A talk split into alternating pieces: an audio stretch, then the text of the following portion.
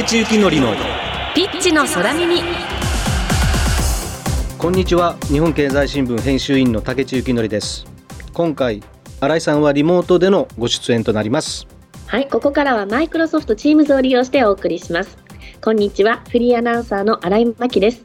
竹内幸則のピッチの空耳第43回の放送ですこの番組ではサッカー界などからゲストをお招きして長年サッカーを中心に取材活動をしてきた日本経済新聞の竹内幸則編集委員がピッチの裏側にあるストーリーやゲストの方のキャリアから描かれる人物像などサッカーをベースに幅広い情報をお届けする番組です。さあいろんなスポーツでオリンピック以外にも国地域別チャンピオンを決める大会がありますよね。野球なら WBC サッカーラグビーバスケなどはワールドカップがあります。竹内さんサッカー以外のスポーツも日本代表の試合ご覧になりますか？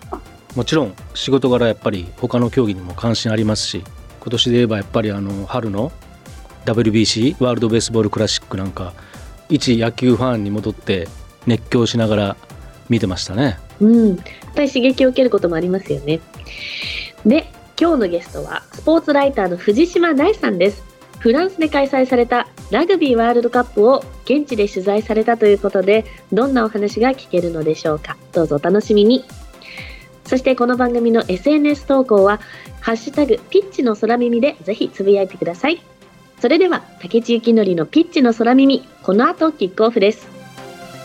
この番組はヘーベルハウスの提供日本経済新聞の協力でお送りします。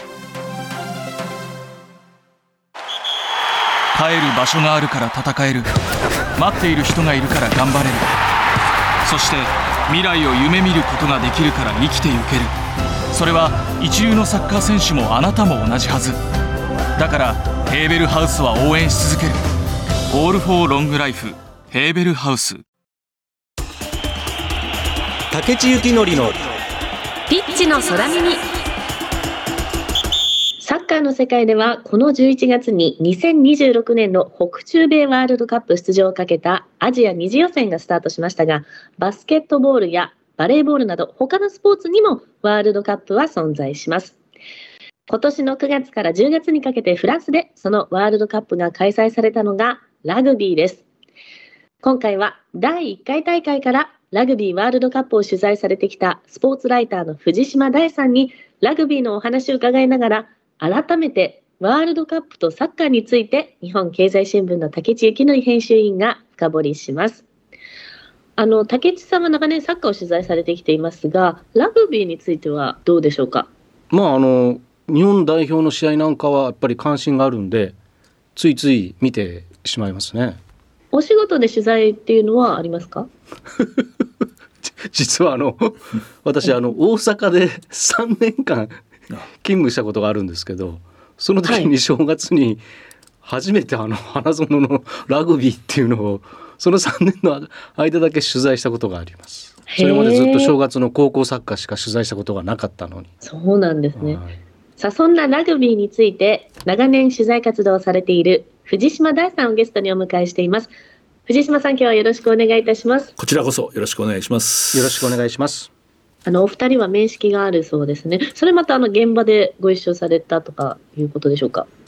まあそうですね。あの私昔スポーツ新聞スポーツ日本新聞の記者だったんで、こう現場ではいよくあったり、どっかの対協のこう記者がたまるよう対協って日本体育協会ですね。あの記者がたまり場みたいなところがあって、そいつそういうところでこうあのサボってる時よく ありましたね。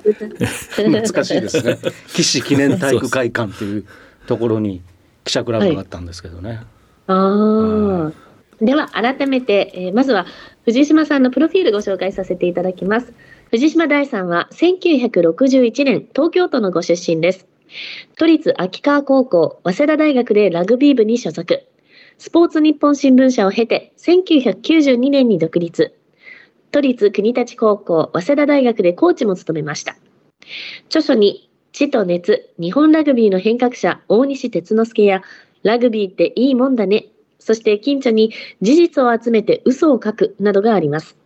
またラグビーマガジンや東京新聞中日新聞週刊現代などでコラム連載中。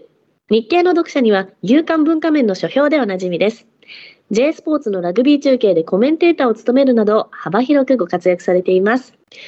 ということで、藤島大さんをお迎えしてお話をしていきます。今日のテーマは、ラグビーから考えるワールドカップの意味と価値と題してお送りします。藤島さん、第1回大会からラグビーワールドカップを取材されているんですよね。あの、先日のフランスの大会と、スタートしたばっかの時と、現在とで変わったことって何でしょうか？まあ、ラグビーはあの第3回大会まで1987年が第1回ですけど3回大会までアマチュアラグビーってアマチュア競技だったんですね。割と最近まで。1995年まではオールブラックスもアマチュアだった、他一応建前としては他に仕事を持っていてラグビーの試合からは1銭ももらえない、まあ、1ドルももらえない。そういうだから95年大会まではまあそういうちょっとこう激しいんですけど試合は。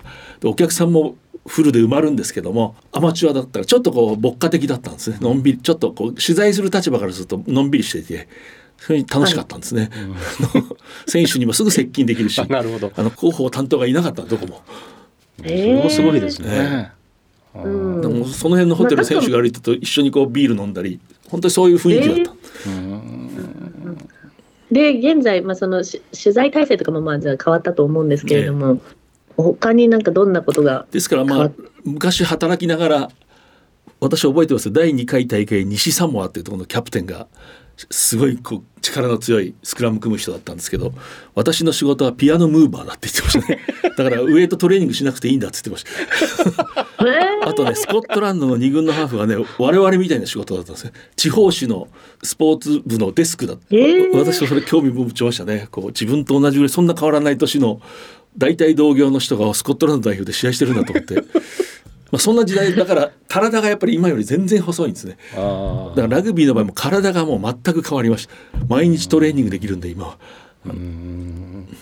あのその頃ってこういいかにもエリートっていうかその例えばヨーロッパのその5カ国対抗でやってるチームと、まあその南半球の強い国がもうこう仕切ってるみたいな感じで日本とかまあどちらかというとこうまあ仲間に入れてまあやってるみたいな感じかなとも。ラグビーはねやっぱはい歴史的にねちょっとそういうとこあるんですよ。やっぱりこうね階層っていうかこうもうオールドスクールってこううん自分たちでボールを回してるってよく批判されるんだけどあの伝統国がまあ圧倒的にこう力を持っていてサッカーはそれをこうねもう遠い昔に打ち破って世界のスポーツになったんだけれども、まあ、ラグビー今そうなりつつあるぐらいですね。こううん。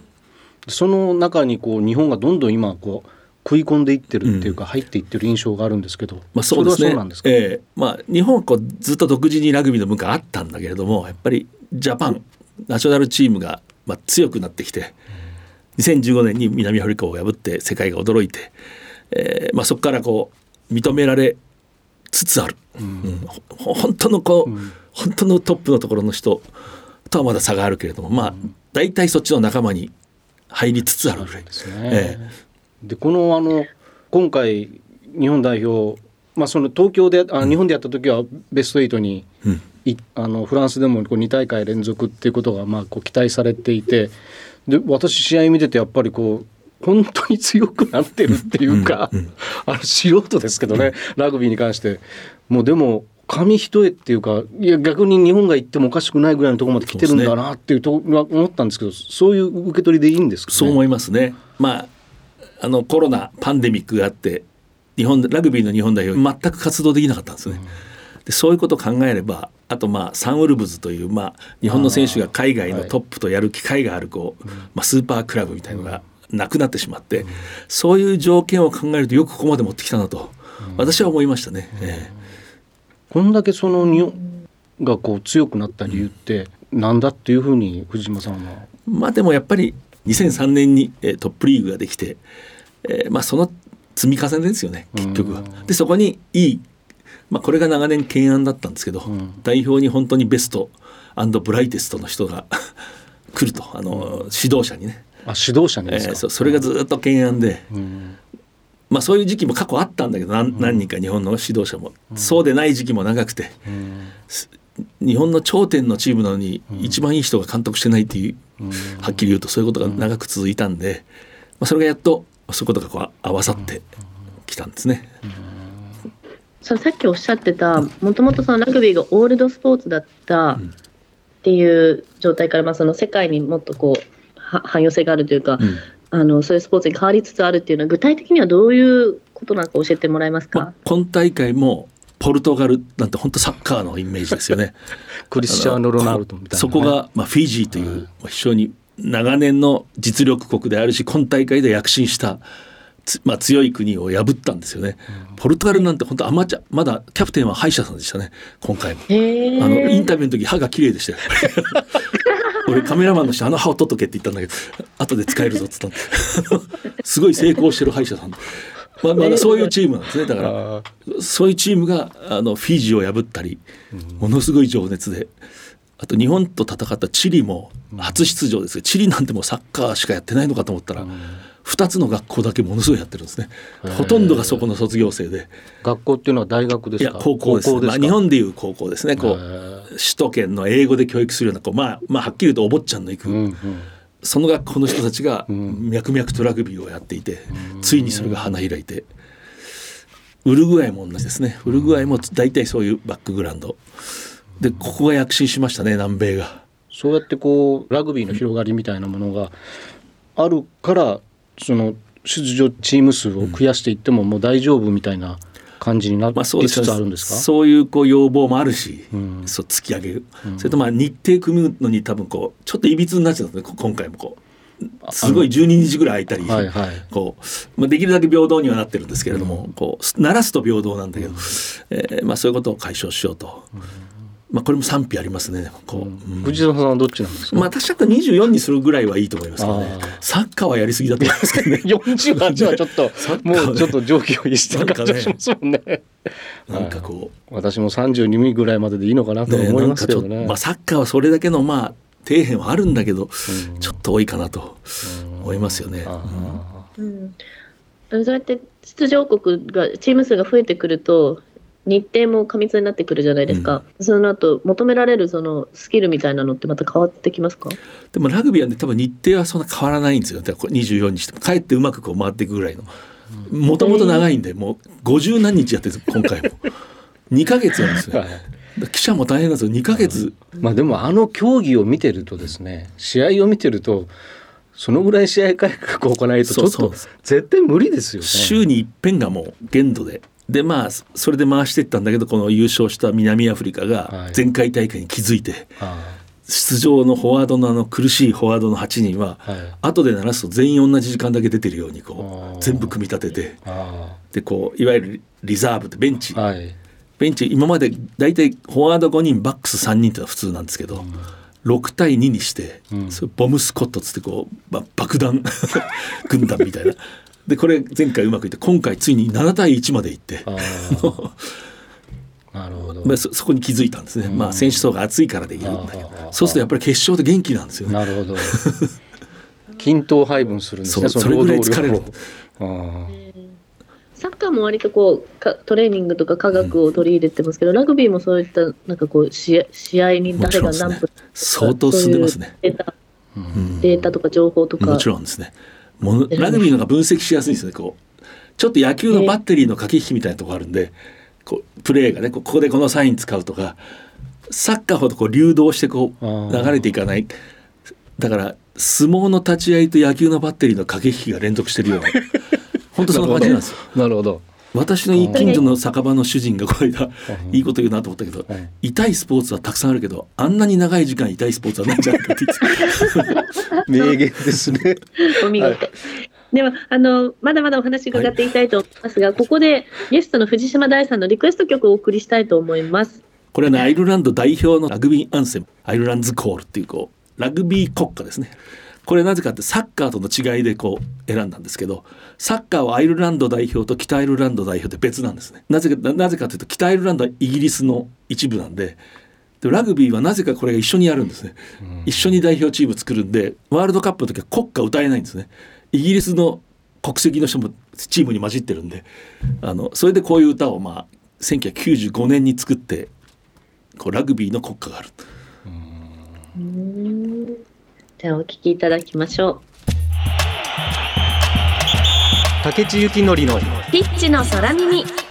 さて再びラグビーから考えるワールドカップの意味と価値というテーマでお話を続けていきます。あの素人本当これ素人目線で本当に恐縮なんですけどあの決勝の日本を代試合で表する新聞のス スポーツセクションとしては素人じゃないです。すいませんあのまあ、サッカーの VAR もまあいろいろちょっと物議かますことがあるんですけどね、あのラグビーもあの決勝の試合で退場者が出たりするのがなんとか まあそそれそれ反則なのかもしれないけどもいや。なるべくなら15人対15人でやってよってこう思う気持ちがどうしてもあってです。ね。誰なんかあのオールブラックスのキャプテンがね、はい。こうまあ高いタックルこう胸より上のタックルで、結果として退場になる、ですけどあの決勝戦みんなが楽しみにして、はい。高い旅費を払ってニュージーランドとフランスでめちゃくちゃ遠いですよ。あ あれ行くの。なるほど。でその人たちがみんな来たのにはい。そういうことが起こると、うん。でこれはうん。さっきの話と一緒ですけどラグビーがラグビーのルール競技ルールですね、私の意見ではアマチュアを想定してできてるんですよアマチュアスポーツ。を。あれをプロになったらもはいうまたラグビー選手が真面目なんではい。サッカーの一流に比べたら全然給料安いのにはい。めちゃくちゃ努力してものすごい体にみんななってる。はい。ものすごい練習するんですよはい。きちっと。はい。節制して。はい。だからもうあのルールでやったら危ないわけですよ。うん。もうあの昔のアマチュアのはい。あのピアノ運びぐらいの人が やっててちょうどよかったんだけど危ないなら結果的に頭を一緒に打つはい。ケースが増えて、はい。後の人生に影響がもはい。うもう出てるんですね、はい。もう医学的に。であそこを非常に厳しく取ると。いなるほど。で要するにこういろんな歪みプロになったことで無理した歪みを今こう一つ一つこう掃除していくんだけど、うん。こっちを掃除するとこっちが散らかるみたいなうん。ことになってるんですね。だから私なんかもうラグビーアマチュアでよかったんじゃないかとよく思うんですよ。それでも10万人入ってたんですよ昔ね。スコットランドとイングランドが試合したら。あのアマチュアなのに10万人入ってた。あとあの決勝トーナメントに入ってからこう例えば1点差の試合がクロスゲームがすごく多くて。で大概その蹴りがですねキックのところで決まったりするっていうえ。のがあって。なんかもっとトライ トライにご褒美あげたらどうってまあ。思ったりするんですよ。だから。これもう本当にバカっぽい質問でいや申しこのワール訳ないんですけどドカップってそういう意見だいぶニュージーランドの記者が一番そういうところはこう革新的なんですけど先進、まあ、進歩的だ、まあそそういう意見出てますよ。そうですもうペナルティーの点数を減らせとか、うん。敵陣深く入ったらモール組めないようにしろとかあーさっき言ったそのサッカーでいうあのビデオアシスタント、うん。レフリーでしたっけ、あれあれを TMO って言うんですけど、はいラグビーは。あのもうやめちゃえと。レフリーに権限を戻しちゃえと、うそうそういう意見も出てますよ。そうなんですか、ええ。それは例えば多数派になりそうな。まあでもね、ニュージーランドだけだったりするんですか？まあ、ニュージーランド一番そういう自分たちもどんどんトライ取りたいし、はいはい。あのなんだけど、まあでもそういう方向にい進むしある意味戻ると思いますよ。そうですか、うん、レフリーがかわいそうすぎて。あかわいそうすぎる私私は思うんですけどサッカーのレフリーって平原平原に立ってこう見渡してるような感じじゃないですか、はい。サッカーのレフリーって、はい。その中でいろんなこと起きますけど、はいはい。ラグビーってねもう塹壕があって泥の川があって、はい森があって、はい。もういちいち全部見なきゃいけない。ででそれ全部見た上にちょっとしたことで映像の判定が来ると、はい。かわいそうですもん。ラグビーのレフやる人いなくなるんじゃないかと思って今思ってますね。ラグビーっていうのは昔こうレフリーが何でも決めるしはい。寛容でしたね。こう、はい。反則ちょっとしても影響なかったら、はい。さっきの反則だけど次取るよぐらいの感じで進めてたんだけどやっぱりプロになるとステークホルダーっていう悪魔の言葉が出てくるじゃないですか。ね、だから結局ですね。スポンサーがいておお金出してる人がいるっていう。潔くこう受け入れられないんですね、みんな言い訳したくなる、だからそそこがちょっと今かわいそうで、その代わり昔ラグビーって寛容だけどレフリーは絶対でした。昔の映像を見ると、オールブラックスも何でも反則取られた時誰も文句言わないです。さって10メーター下がる。一言も喋らない。ああの今こう聞いたりするじゃないですか、はいはいはい。まあ、文句言う人はあんまりラグビーないですけど、あのいや見事にみんなスッと下がります、もう運命だと思ってみんなこう従ってる。あっちに戻した方がいいなと私は思うんですよね。運命だと思ってすごいいい言葉ですよね。でもそれでも今の今の今でもラグビーの選手はもうサッカー選手に比べたらみんなやっぱり整然と行動してるって感じがしますよ、そのレフリーまあそうですね。判定に対してね。これはねさ私サッカーも子供の時、すサッカーしてたしはい。サッカーの専門誌もずっと書いたりしてたんで、はい。サッカーも大好きなんですけど、あれがまたサッカーの良さなんですよね。ここが難しいんですよね。ぐちゃぐちゃって下品な人もいる。危危ないやつもいるけどそれも全部含んでるじゃないですか、はいはい。私は世界最大のスポーツっていつも言ってるんだけど あらゆる価値観を飲み込んであのマラドーナみたいなやつやっぱりヒーローじゃないですか、はい。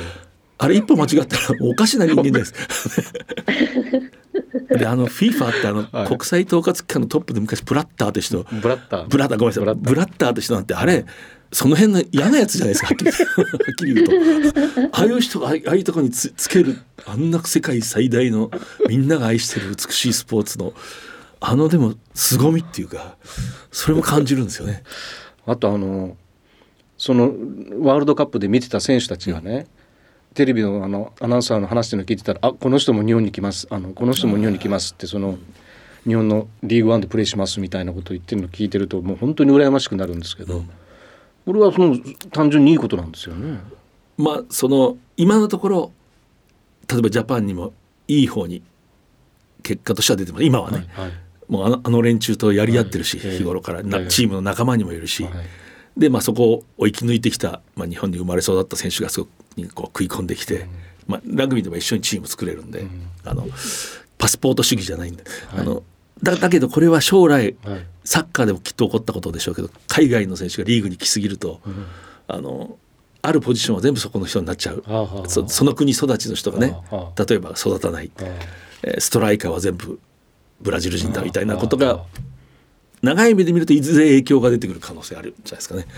だこの辺のコントロールはうん。我々こうジャーナリズムじゃなくてこういうのはやっぱり統括団体の人がうん。賢く考えて、うん。で我々はやっぱりこうどっちかというと自由に何でもやった方がいいっていううん。立場になるじゃないですか。はい。まあ、それはね統括団体の人がこっそりじわっと考えたらいいんじゃないですかね。大体こうあんまり来すぎちゃいかんぞっていう。おー。まあ、来ることはいいんだけど、あのうん。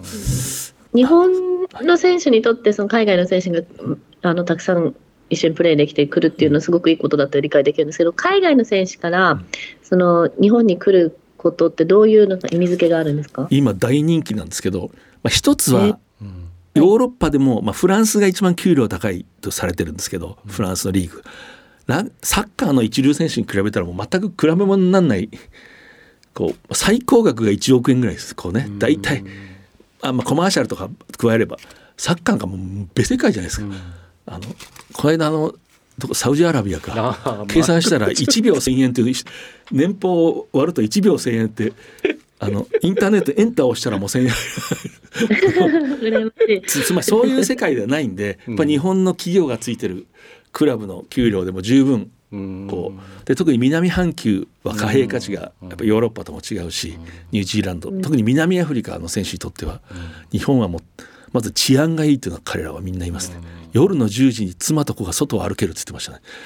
ほ 本当に。南アフリカじゃありえない。まあそう。あでそういうこともあってこう非常に今人気がありますね。でで思ったより彼らが経験したのは思ったよりリーグのレベルが高くてものすごい練習がきつい。練習はきちっとやると。練習はきちっとやるけど試合の数が少ない。だから一番コンディションナショナルチームに行く場合も厳しい試合をす少ない回数すると。厳しいトレーニングをしてん。少ない回数の試合をする。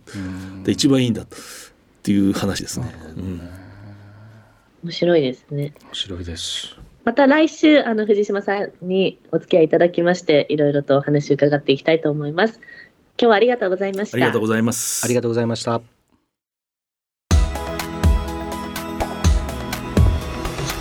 今日のゲストは藤島大さんでした竹内さんいかがでしたか？あのサッカーとラグビーってもともとルーツは同じっていうか、はいフットボールからこう枝分かれしてね片やラグビーフットボール片やアソシエーションフットボールになったっていう。